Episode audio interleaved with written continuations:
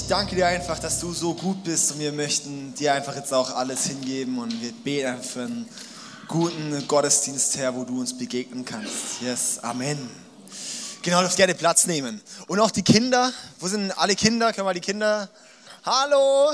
Genau, die Kinder können gerne ähm, rübergehen zum, zum Kinderexpress. Jawohl. Viel Spaß euch, genießt die Zeit und ihr könnt euch auch mal zu euren Nachbarn umdrehen, mal kurz über euer über euer Highlight der letzten Woche austauschen, wo ihr dankbar für seid.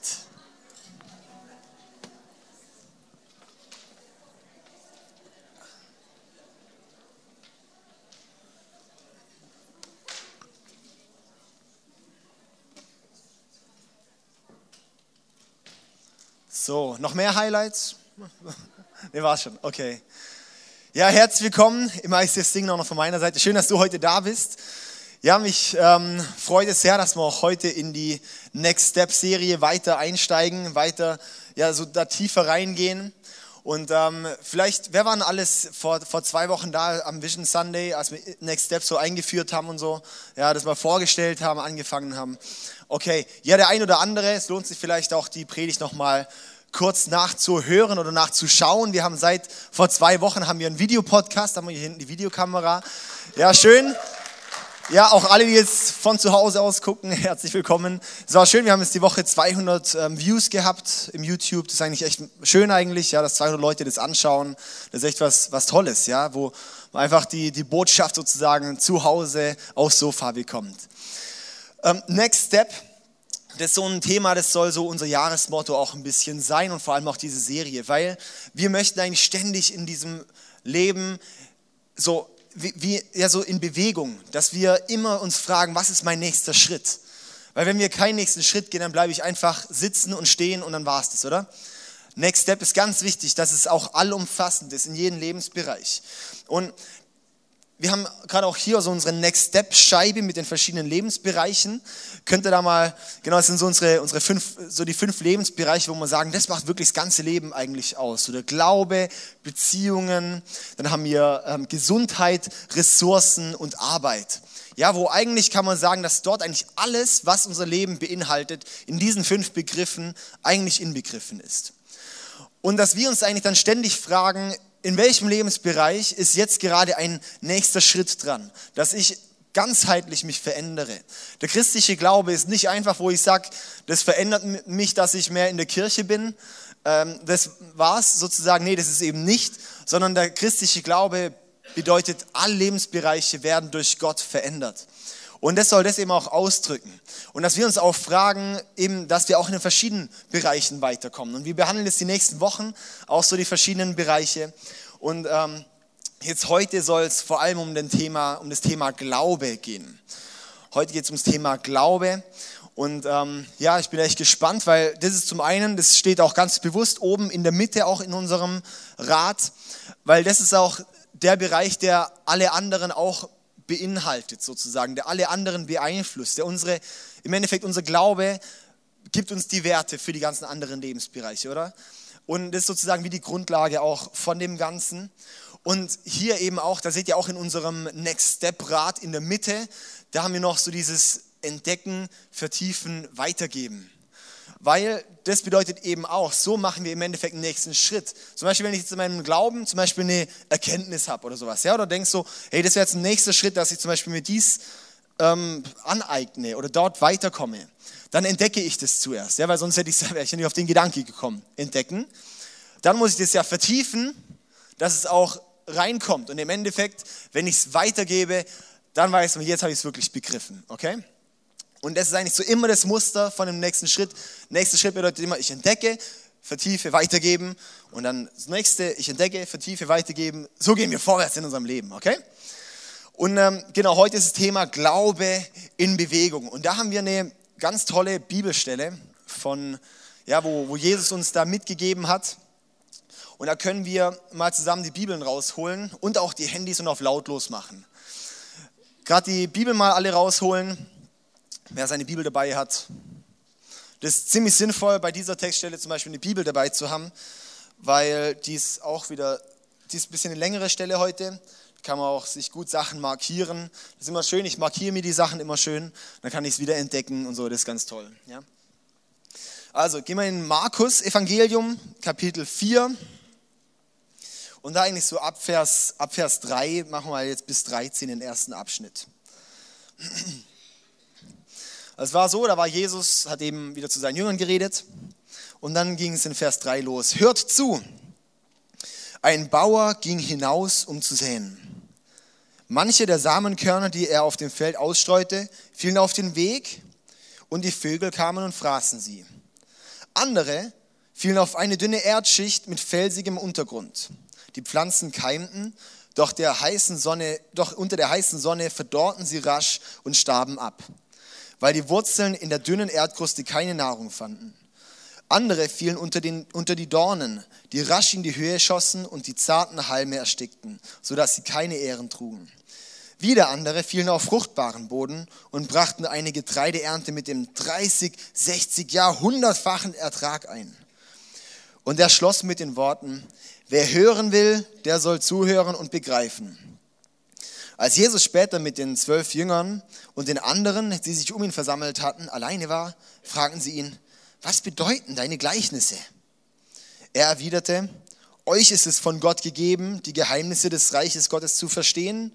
Allen anderen aber werden sie in Gleichnissen verborgen erzählt, damit sich das Schriftwort erfüllt. Sie sehen, was ich tue, aber sie begreifen nicht, was es bedeutet.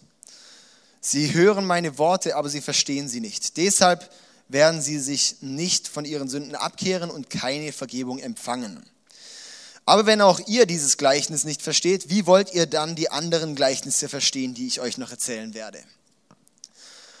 Okay, so viel jetzt mal. Viel Text, sehr, sehr, sehr ähm, dichter Inhalt, wo Jesus einfach wieder so richtig rausbrettert. Ich finde es immer so cool. Ja, Jesus, man denkt, er erzählt Gleichnisse, dass man es versteht. Und das ist ja eigentlich gerade das, was er mit verursacht, dass es Leute es nicht verstehen, was er da erzählt. Ja, das ist irgendwie das Witzige. Weil er erzählt das Gleichnis und dann fragen ihn die Jünger, was, was meinst du damit? Was erzählst du da? Und dann sagt Jesus, ja, also es im Endeffekt absichtlich macht und sagt dann noch so am Abschluss so, hey, wenn ihr das Gleichnis nicht versteht, dann checkt ihr die anderen auch nicht. Jetzt mit anderen Worten. Wenn ihr nicht mal dieses Gleichnis hier versteht, dann, dann die anderen auch nicht. Und für mich lässt das im Endeffekt schließen, die Aussage von Jesus dort, dass diese Textstelle die Grundlage im Endeffekt, wirklich eine, eine, eine, Grundlage vom christlichen Glauben, dass dort ein Geheimnis vom christlichen Glauben drinsteckt. Ja, dass in diesem Gleichnis im Endeffekt unglaublich viel verpackt ist, dass wenn wir das verstehen, ganz viel anderes auch verstehen und wenn wir dieses Gleichnis nicht verstehen, ganz viel anderes auch nicht verstehen. Ja? Und deshalb möchten wir da jetzt eigentlich mal, mal reinschauen.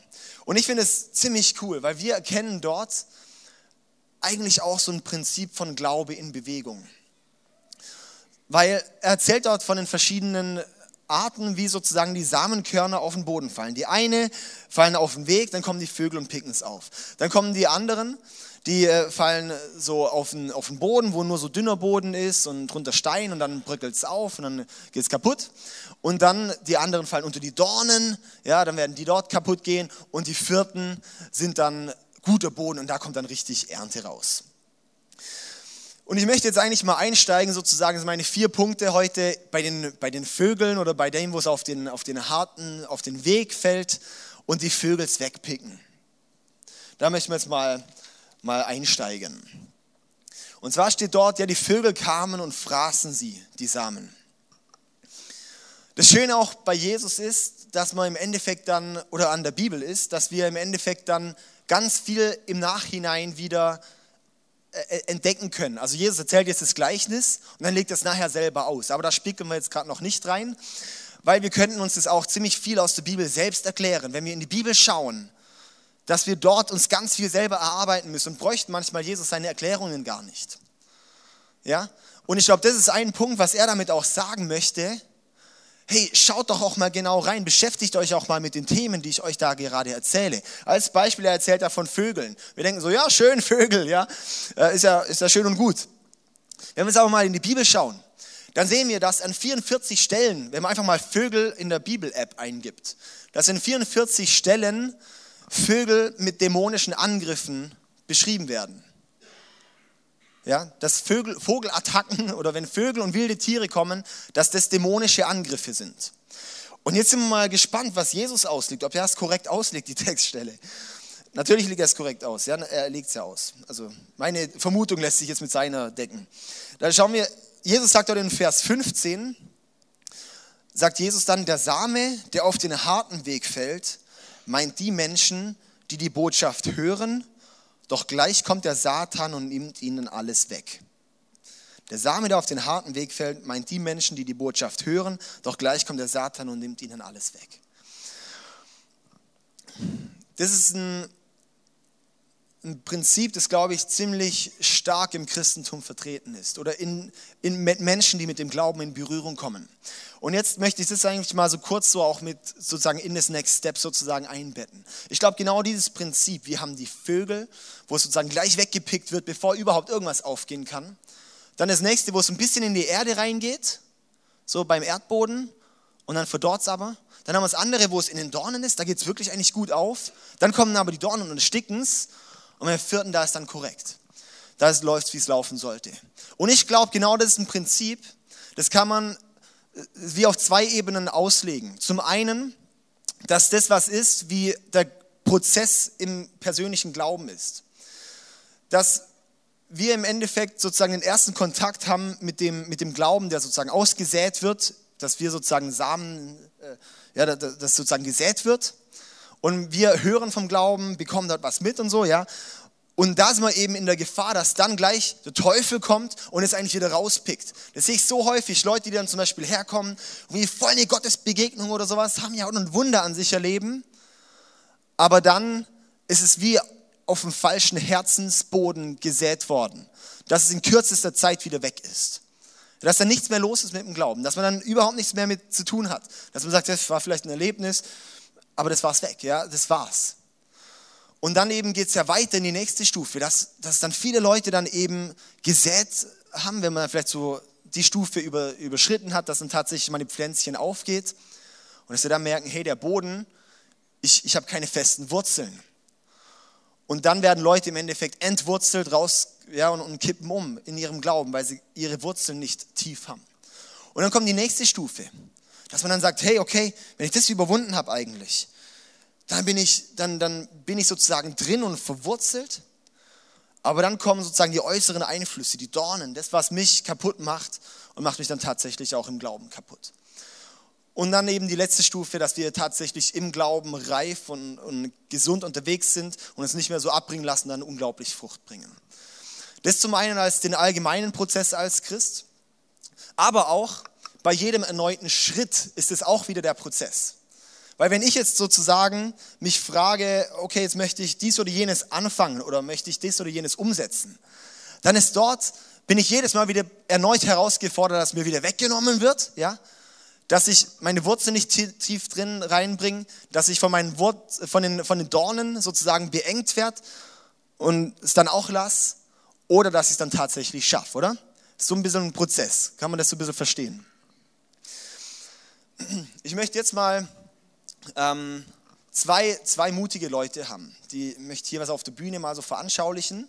Eine Person, die ein bisschen flink ist, die schnell ist und eine Person, die auch ein bisschen gemütlich ist. So. Oder sich auch gemütlich stellen kann. Ich bräuchte zwei Leute. Wen haben wir hier? Ja, du bist dann der Flinke? ja, okay, dann komm mal vor bitte. Und dann noch jemand? Vielen Dank. Und dann noch jemand? Okay. Du bist der, okay. Dann nehmen wir, okay. Jemand noch hier freiwillig? Franzi, super. Also, was müsstest du jetzt sein, flink oder, oder zackig? Okay, gut. Also, sie kann beides. Das, dann machst du, jetzt gehen wir mal zusammen bitte hier rüber. Und vielleicht kennt ihr das Spiel aus dem Sport, dass man jetzt den Ball rollt und ihr rennt hinterher und der, der den zuerst hat, hat gewonnen, okay? Ja, das kannst du ein bisschen wegmachen, ja. Okay. Das heißt, du, okay, also du bist jetzt, ähm, der, der, du bist jetzt der Christ, der langsamere, und du bist jetzt unser Teufel. Ja? Du bist der Schnelle. Und du lässt dir jetzt zurück ein bisschen Zeit und du gibst richtig Vollgas, okay? Also, eins, zwei, drei. Aha, okay, ja. Und jetzt ähm, probieren wir es nochmal kurz. Und jetzt freust du dich so sehr, dass du gerade irgendwie ähm, einen tollen Gottesdienst hattest, freust dich und tanzt rum und sowas. Und äh, kannst dann aber gerne, sobald ich das auch so ein bisschen drehen und so. Und ähm, sobald ich den loswerfe, kannst du dich ein bisschen so rumtanzen. Du darfst dich auch drehen. Genau, und jetzt äh, machen wir wieder hier und Franzi. Und, ja, okay. Ah. Okay, jetzt probieren wir nochmal.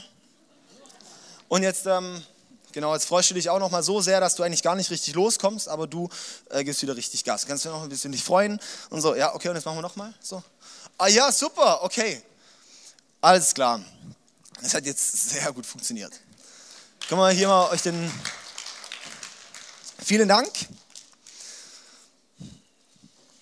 Also im Sportunterricht hat es immer ein bisschen aggressiver stattgefunden, dass man sich dann hinterher schmeißt und wirft, ja. Aber ähm, wir sind ja hier in der Kirche, da ist man ja brav. Nein. Was ich damit eigentlich ein bisschen veranschaulichen wollte, stellt euch vor, dass es rüberkam, dass wenn ja, so wieder der Teufel häufig da zackiger ist eigentlich als wir Christen. Im Endeffekt ist genau das, was das auch hier so in der, in der Textstelle eigentlich auch heißt, dass der Teufel dann plötzlich, er kommt sofort und reißt sich sozusagen die Körner wieder weg. Und ich frage mich da einfach, ja, warum heißt es, dass da die Vögel gleich kommen und die wegpicken? Und das, wenn ihr jetzt so übertragen auf unseren Glauben, warum ist dann der Teufel häufig so schnell, um uns diese Sachen zu rauben? Warum sind nicht mal die Christen schneller und, und decken mal einander und helfen einander, dass das nicht sofort wieder weggepickt wird? Ich übertrage ist sehr in der Bildersprache. Ich möchte da wirklich, wenn eine Person wirklich eine Gottesbegegnung hat, vielleicht bist du heute hier und und hast vorhin zum Beispiel während, während, während der Musik gemerkt, wow, hey, wie Gott irgendwie gegenwärtig ist, hast ihn vielleicht gespürt. Vielleicht redet auch noch die Predigt zu dir, was auch immer, ja. Und du gehst heute Abend heim und denkst, wow, mega krass, ey. Dann werde ich dir garantieren, dass morgen spätestens der Moment kommt, dass der Teufel versucht, diesen Samen, der in dein Leben gepickt wurde, wieder rauszureißen. Ja? Weil das ist das Prinzip. Der Teufel weiß ganz genau, dass, dass es nicht gut ist, wenn in dir ein Same gepflanzt wird und groß wird. Und ich glaube, das ist da was, das ist auch eine Aufforderung an uns Christen auch gewisserweise, an unsere Herzen, dass wir auch sagen, wir möchten wach sein und unterstützen, dass das nicht von unseren Leuten, die wir auch sehen, weggepickt wird, sondern dass wir sie unterstützen und dabei auch abhalten und sagen, hey, ich, ich führe dich mal den Weg dorthin, dass du dir diesen Ball holen kannst, ja.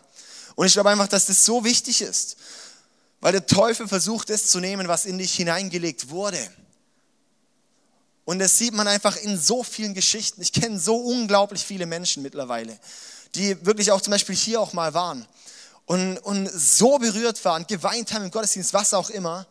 Und dann in kürzester Zeit wurde es ihnen einfach wieder genommen. Und wenn sie sich zurückerinnern, sagen sie, ja doch, das war wirklich eigentlich ein krasser Moment. Also sie können es wie nicht mehr greifen, sie können es wie nicht mehr halten, es wurde rausgerissen, weggepickt und es ist einfach dann weg, ja. Und ich möchte Deshalb einfach vielleicht auch heute dich ermutigen. Vielleicht ist, bist du heute das erste Mal jetzt in Berührung konkret so mit Gott, mit einer Kirche, mit, mit dem Glauben. Dann möchte ich dich einfach ermutigen, lass es dir nicht sofort wieder reißen. Lass es dir nicht sofort wieder rausnehmen, sondern lass dir die Zeit, dass es pflanzen kann, dass es, dass es wirklich tiefer gehen kann. Und auch wenn du vielleicht heute in deinem, wenn du in deinem Glauben schon unterwegs bist und sagst, hey, bei dir steht ein nächster Schritt bevor, dann lass dir das nicht wieder reißen. Ich habe jetzt kurz vor Neujahr, hatte ich mir persönlich so einen, so einen neuen Next Step in meinem Glauben so genommen und hat gesagt, ich möchte jeden Morgen, möchte ich noch eine Stunde aufstehen, bevor ich normalerweise aufstehe und die Stunde nur nehmen, zum ganz genau 60 Minuten zu beten. Ja. Und es habe ich gemerkt, das habe ich dann gemacht, auch ein paar Tage. Und dann habe ich gemerkt, es war unglaublich gut, diese Erfahrungen.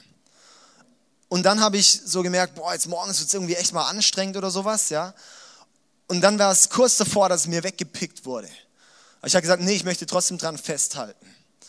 Und dann kam irgendwie, ja, dann waren so Sachen, dann waren halt irgendwie späte Abendveranstaltungen, dann kam ich irgendwie erst um zwei ins Bett und äh, müsste ich am nächsten Morgen wieder um sechs Uhr aufstehen. Es war dann so, nee, das mache ich nicht. Ja, und habe ich gemerkt, da habe ich mir rauben lassen. Da habe ich mir dann wirklich rauben lassen. Und das ist was, wo, wo ich, wo ich glaube, wir dürfen uns dann nicht von, von beirren lassen, sondern müssen sagen, hey, und ich stehe da drüber und auch egal, was jetzt auch ist oder wie auch immer das ist, ich möchte dafür kämpfen und mir das nicht nehmen lassen. Also ich möchte dich heute ermutigen, vielleicht ist heute dein Next Step sozusagen, die Vögel zu überwinden. Dann zum zweiten Punkt, die dünne Erdschicht, die es da gibt, und, äh, beziehungsweise der, wo der felsige Boden ist. Jesus, also da, ich lese nochmal kurz den, den originalen Vers davor. Ähm, das steht in Vers 5. Andere fielen auf eine dünne Erdschicht mit felsigem Untergrund, die Pflanzen keimten, doch unter der heißen Sonne verdorrten sie rasch und starben ab, weil die Wurzeln in der dünnen Erdkruste keine Nahrung fanden. Jesus, seine Erklärung dazu ist in Vers 16 und 17, wo er dann sagt, die dünne Erdschicht mit dem felsigen Untergrund ist ein Beispiel für die Menschen, die die Botschaft hören und mit Freude aufnehmen.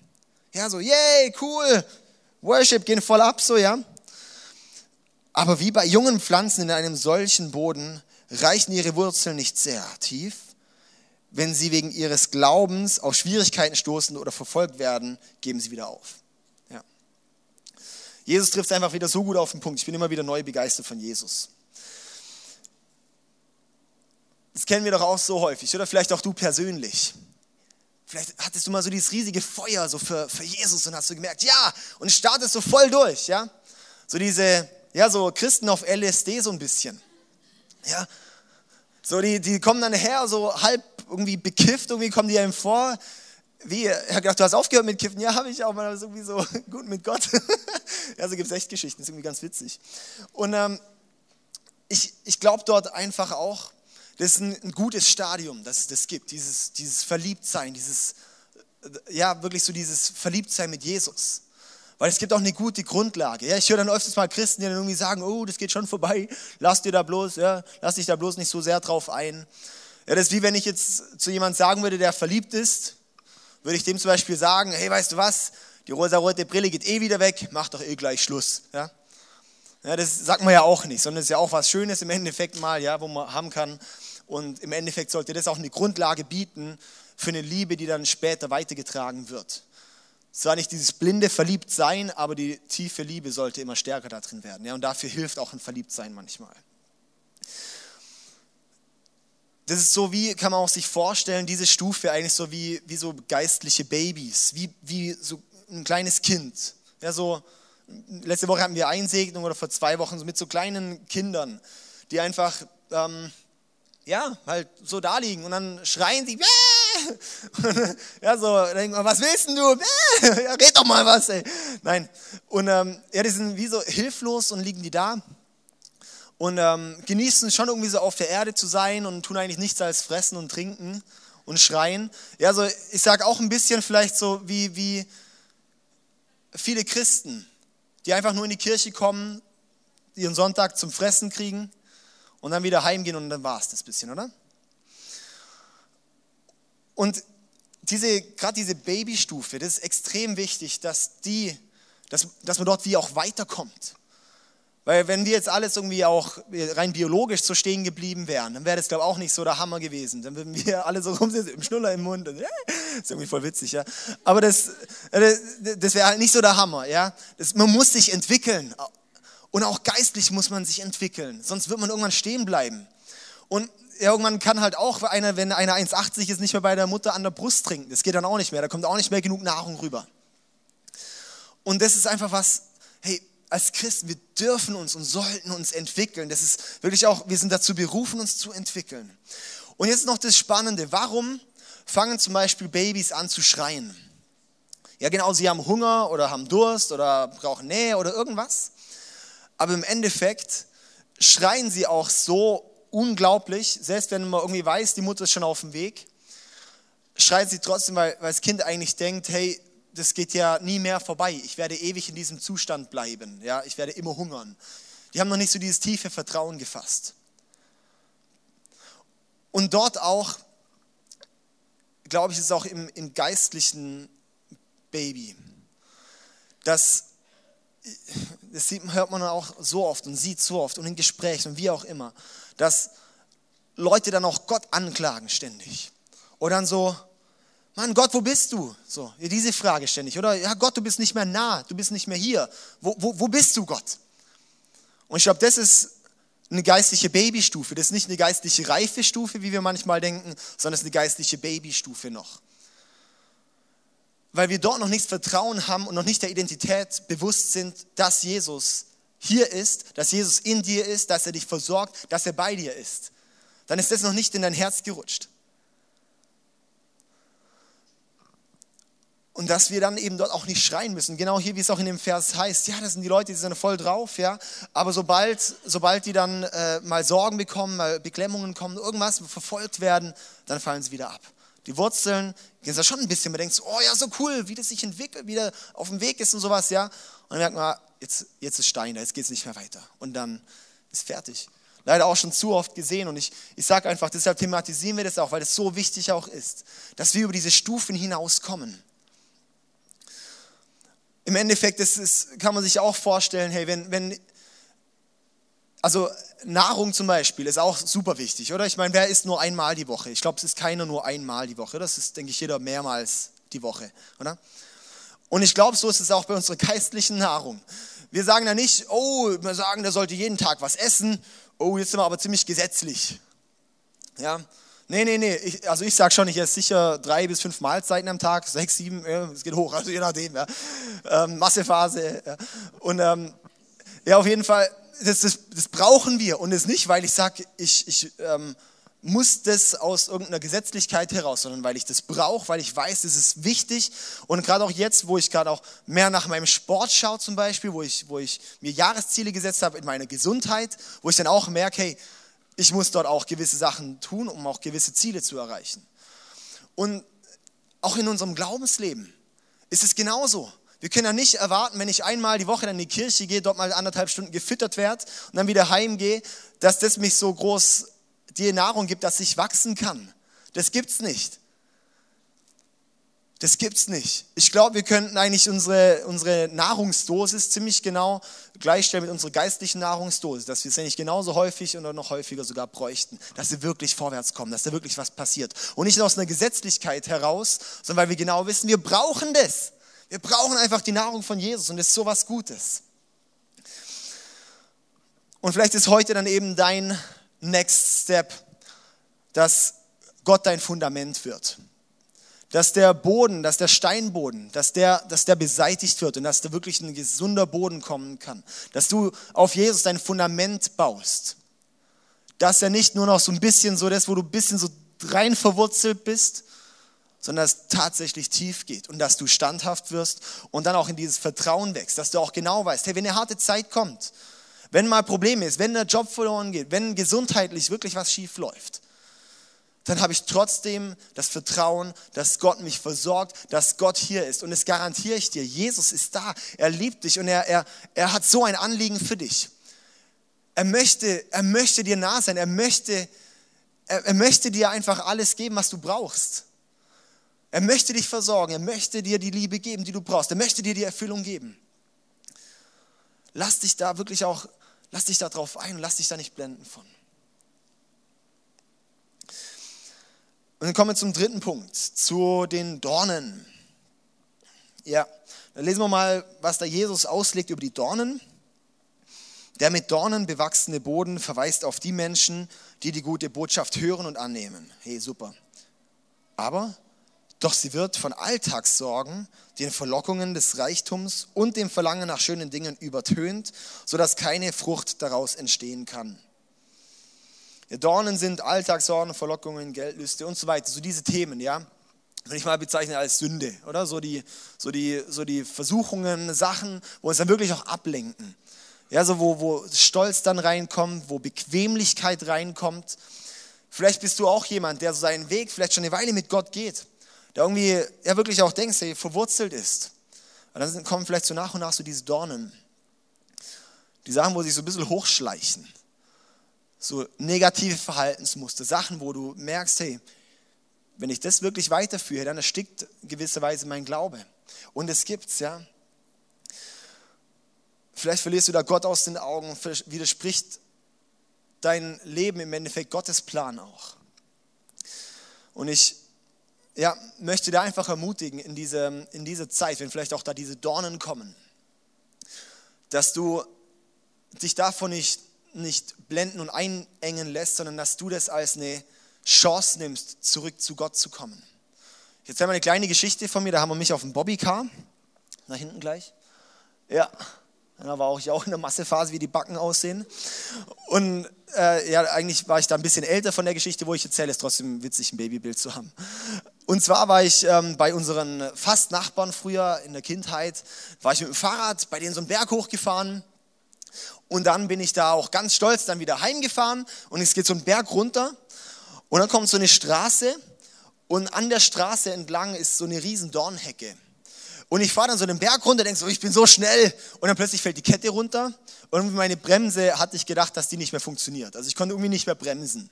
Und dann fahre ich da volle Karacho in diese Dornhecke rein. Es war der Hammer. Das ist ein richtiges Loch danach drin gewesen, weil ich so richtig kopfüber irgendwie so reingefahren bin. Ja. Und es war eigentlich schon eine witzige Geschichte so, aber es hat schon noch ziemlich wehgetan. Ich hatte überall Dornen stecken und es war richtig eklig. Genauso kann man sich das vorstellen wenn wir uns von diesen Dornen hier nicht entfernen, äh, wenn, wenn die Dornen uns bestimmen, wenn die Dornen in uns reingehen, wenn die regieren über uns, dann tut es richtig weh, es ist richtig eklig und es tut einfach nicht gut, ja. Aber dann ist ja toll, dass man Mama und Papa daheim hat, oder? Will ich heimgehen, Mama, ja? Und dann im Endeffekt zurück zu den Eltern und dann haben die die Dornen rausgezogen und dann wird es wieder besser. Und das auch als Bild zu nehmen für dich, wenn du Dornen in deinem Leben hast, möchte ich dich ermutigen, lass dir davon nicht, nicht zu sehr wehtun oder beziehungsweise wenn es dir weh tut, dann geh zurück zum Vater. Dann komm zu Gott, weil ich sag dir eins, er wird dir helfen, diese Dornen zu beseitigen. Aber wir tun eben häufig den Schritt nicht, dann zu Gott zu kommen und uns die Dornen beseitigen zu lassen. Und das ist genau dafür, wo Jesus da auch sagt, hey, lass dich nicht von diesen Dornen einengen sondern komm auch wieder zu mir, zu, komm zum Vater. Und dann kommen wir zum fruchtbaren Boden. Der fruchtbare Boden, das ist einfach the real deal, oder? Wenn wir jetzt mal so die Sachen vergleichen mit den Bildern vorher, da liegt so ein popliger Same da auf dem Boden. Im Endeffekt, es war der gleiche Sämann, der gleiche Same, aber ein anderer Boden und was da draußen entsteht. Also wäre ich Landwirt, würde ich mich für den vierten Samen entscheiden ja, und für den vierten Boden entscheiden, dort zu säen. Weil da hat es dann eben wirklich 30, 60, 100-fachen Ertrag. Richtig guten Ertrag. Und das ist was, das wünsche ich mir für mein persönliches Leben, dass wenn ein Same bei mir gesät wird, wenn ich mir einen nächsten Schritt gehe, dass da ein Ertrag rauskommt, dass da etwas Größeres draus wird, was ich momentan noch gar nicht sehe. Und das ist eben dort das Spannende, das ist die Berufung von Jesus für dein und mein Leben. Er hat gesagt, ich möchte dir das auch geben. Er möchte das in dein Leben säen. Er sät's. Aber die Frage ist auch, wie sieht dein Herzensboden aus? Ist dein Herzensboden der Weg? Ist er nur äh, so eine kleine Erdschicht? Ist er da bei den Dornen oder ist es wirklich der fruchtbare Boden? Und es ist dort, wo Jesus jetzt tatsächlich auch sagt, hey, öffne dein Herz, öffne dein Herz dafür, dass er diesen Samen bei dir einpflanzen kann. Du kannst ruhig schon mal ein bisschen anfangen mit Spielen. Und ähm, ich, ich möchte jetzt gerade noch hier kurz den Vers lesen, was jetzt, was jetzt ähm, Jesus dazu sagt. Der gute Boden aber meinen schließlich die Menschen, die Gottes Botschaft hören. Das ist schon mal gut, das tun wir alle, oder? Wir hören hier alle, oder? Das waren alle anderen auch, alle haben gehört. Okay? Und annehmen, okay? Aber es dann auch umsetzen und reiche Frucht bringen. 30, 60 Jahre, 100 Mal so viel, wie gesät wurde. Und ich merke einfach, unser Herzensboden, dass der nicht der gesunde ist, ist häufig das Problem in unserer Bequemlichkeit oder darin auch eben in den Punkten vorher, eben, dass wir halt, wie, wir uns nicht in die Priorität bei Gott setzen. Das ist ganz schlicht und einfach. Ich, das ist nicht irgendwie, dass wir so mega bedrängt werden, dass wir irgendwie keine Bibel hätten oder dass wir keine Zeit hätten oder so. Wir haben alle so viel Zeit eigentlich. Also da kann mir keiner einreden. Ich sehe jeden auf Facebook online. Ich sehe, äh, was, was alles passiert. Ja, hat Zeit für alles, außer für Gott. Oder? Also, wo ich einfach denke, hey, what's this? Ja, und ich nehme mich selber mit ein, wo ich manchmal über mein Leben denke und sage so, hey, warum? Oder was ich mich dann halt auch gefragt habe, als ich mich entschieden habe, mein, morgens eine Stunde früher aufzustehen, immer um sechs Uhr aufzustehen statt um sieben. Und so, boah, hey, mega hart, gell? Und wo ich so denke, okay, sag mal, für irgendwas anderes würde ich auch eine Stunde früher aufstehen. Wenn ich zum Beispiel halt eine Stunde früher zur Arbeit müsste, würde ich das auch machen. Oder wenn ich, wenn ich die Zeit bräuchte. Oder wenn ich tatsächlich den Schlaf so dringend brauche, kann ich am Abend auch eine Stunde früher ins Bett gehen und halt vielleicht mal auf irgendwas, was abends eh immer oder häufig Unnötiges tut, mal verzichten aber ich finde, es widerspiegelt einfach unsere Priorität bei Gott. Und ich weiß, dass diese, da können wir nochmal das Bild vom Feld, genau das haben wir hier, dass dieses Feld, dass das im Endeffekt, das ist, was der Ertrag ist daraus, wenn wir für Gott erst die Priorität setzen. Und da liegt ein Schlüssel drin. Und ich glaube einfach, dass wir bequemen Deutschen das begreifen müssen, dass es sich lohnt, für Gott zu investieren dass es sich lohnt, Zeit mit Gott zu verbringen. Nicht aus einer Gesetzlichkeit heraus, sondern weil ich weiß, hey, ich brauche diese Nahrung. Ich brauche das. Ja, und ich habe es dann über die Feiertage, da habe hab ich mich dann selber, hat mich so aufgeregt. Da habe ich es dann eben nicht gemacht.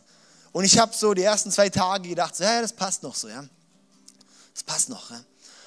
Und dann habe ich so gemerkt, wie so nach und nach so der Drive weggegangen ist und wie so meine, wie ich so gemerkt habe, ich, ich komme nicht mehr so, mir hat es wie was weggenommen, wo ich eigentlich wie so ohne Vorhang zu Gott gucken konnte.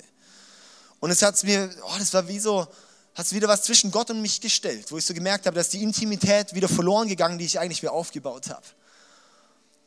Und dann war es so schwer, da wieder den Schritt reinzutun und zu sagen, und Gott, ich suche mich da wieder nach. Weil genau dort eine Teufel kommt und rauspickt und sagt, ja, komm, es ist schon so spät, morgen früh musst du früh raus. Nein, lass es. Und die Woche habe ich dann einfach auch wieder gesagt, hey Gott, mir ist es so egal.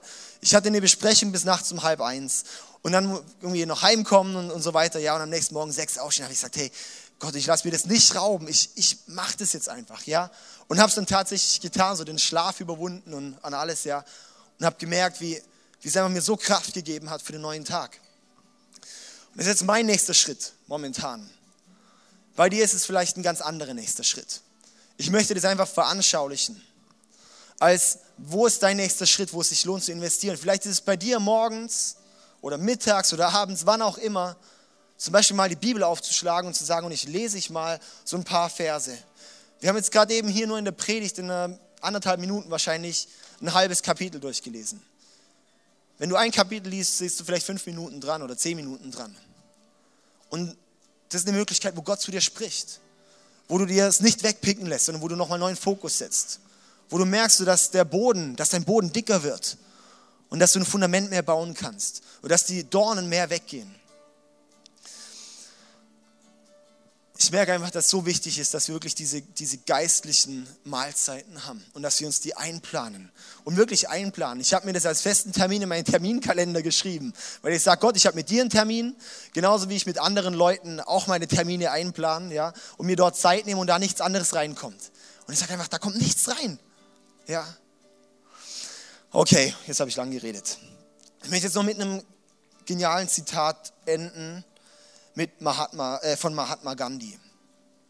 Und zwar hat er gesagt, ihr Christen habt in eurer Obhut ein Dokument mit genug Dynamit in sich, die gesamte Zivilisation in Stücke zu blasen, die Welt auf den Kopf zu stellen, diese kriegszerrissenen Welt Frieden zu bringen. Aber ihr geht damit um, als ob es bloß ein Stück guter Literatur ist, sonst weiter nichts. Puh, so krass, oder? Das sagt einer, der kein Christ ist. Sagt, ihr habt das krasseste was ihr überhaupt haben könnt. Ihr habt die Bibel. Ihr habt das kraftvollste Schriftstück, das es auf der Welt gibt. Es ist nicht nur ein Schriftstück. Ihr behandelt es, als ob es nur Literatur wäre. Wir behandeln das, als ob es nur hier irgendwie ein bisschen Papier wäre. Das ist das, was Gott dir und mir heute sagen möchte. In so vielen Ländern auf der Welt werden Menschen umgebracht, wenn sie so ein Dokument besitzen. Und ich habe bei mir zu Hause 20, glaube ich, liegen oder sowas, ja und, und, und lese es trotzdem noch im Verhältnis so wenig. Und wo ich manchmal denke, was geht, ey? Und ich möchte, dass ich aufstehe und wir aufstehen, dass sie sagen, ich möchte das neu entdecken, die Kraft, die darin steckt, die Jesus für uns bereit hat. Da steckt so eine unglaubliche Kraft drin, hey. Das können wir gar nicht fassen, ja. Und ich möchte dich einfach ermutigen, dich heute zu fragen, können wir noch unsere Next Step Scheibe auch einblenden. So ist es vielleicht dran, einen neuen Schritt jetzt zu entdecken. Diesen Schritt dann auch zu vertiefen, ja Und dann ist es vielleicht so weit, dass du ihn weitergibst. Und wenn du das gemacht hast, dann ist vielleicht das nächste Level dran. Und das nächste Level und das nächste Level. Und du wirst sehen, ich garantiere es dir, wenn du in diesem Prinzip lebst, dann wirst du ziemlich bald so ein wunderschönes Feld sein mit unglaublich viel Frucht. Das garantiere ich dir. Und ich möchte zum Abschluss noch beten. Jesus, ich danke dir einfach, dass du dein Leben für uns gegeben hast, Herr. Dass wir in einer Beziehung mit dir leben können hier auf dieser Erde. Ich danke dir dafür, dass du hier zu uns sprichst und dass du so viel in unser Leben gelegt hast. Ich danke dir dafür, dass du uns die Bibel gegeben hast, wo du so viel reingeschrieben hast, wo wir so viel von lernen können, was so ein Schlüssel für, unsere, für unser Leben ist und für die Beziehung mit dir. Herr, und ich bete einfach, dass wir aufwachen hier hier im ICF singen, dass wir wirklich aufstehen und aufwachen und merken, Gott, wie groß du eigentlich bist. Und dass wir merken, wie wichtig es ist, wie wichtig auch du im Verhältnis zu allem anderen in unserem Leben bist. Dass du die Grundlage bist, dass du der bist, nach dem wir wirklich schauen können und sollen und weil es einfach so kraftvoll ist, mit dir zu leben, Herr. Ich bete einfach, dass wirklich diese Kraft immer mehr in unsere Herzen gelangt. Ich bete, dass wir immer eine größere Intimität und Beziehung mit dir wachsen können, wo wir mehr von dir erkennen können, wo wir wirklich mehr von dir aufgeschlossen bekommen. Ja, dass wir dich erkennen. Und ich bete einfach, dass du in unsere Herzen wirkst und reintrittst jetzt. Und dass wir einen nächsten Schritt gehen. Ich bete, dass unsere Herzen jetzt geöffnet werden, dass da, wo unsere Herzen noch geteilt sind, dass wir sie wirklich ganz auch dir hingeben können. Herr, ich danke dir einfach, dass du uns so sehr liebst. Yes. Amen. Amen. Wir wollen jetzt noch eine Zeit haben, wo wir zusammen Gott anbeten wollen. Und ähm, genau, könnt gerne dazu aufstehen. Wir haben währenddessen hier drüben Abendmahl. Da gibt es Traubensaft und Brot. Das Brot kannst du nehmen als Andenken oder das Brot und den Traubensaft kannst du nehmen als, als Reminder und als Andenken daran, dass Jesus sein Leben für dich gegeben hat. Er hat sein Leben für dich gegeben, dass du es in Beziehung mit, mit, mit dem Vater, mit Gott haben kannst. Das ist unglaublich. Nimm es nicht als ein Ritual, sondern ganz bewusst, hey, Jesus, ich danke dir für diese Beziehung, die ich durfte. Du darfst ganz frei dorthin gehen, dir das nehmen. Und dann haben wir auch hier im Gang haben wir noch unser Gebetsteam. Da stehen Leute für dich, die möchten gern für dich beten. Auch ich bin dort, möchte gern für dich beten. Wenn du irgendein Anliegen hast, irgendwas hast oder sagst, du möchtest näher zu diesem Jesus wachsen, dann komm einfach zu uns. Wir beten sehr gern für dich. Und sonst können wir jetzt einfach zusammen aufstehen und dann nochmal zwei, drei Lieder zusammen singen.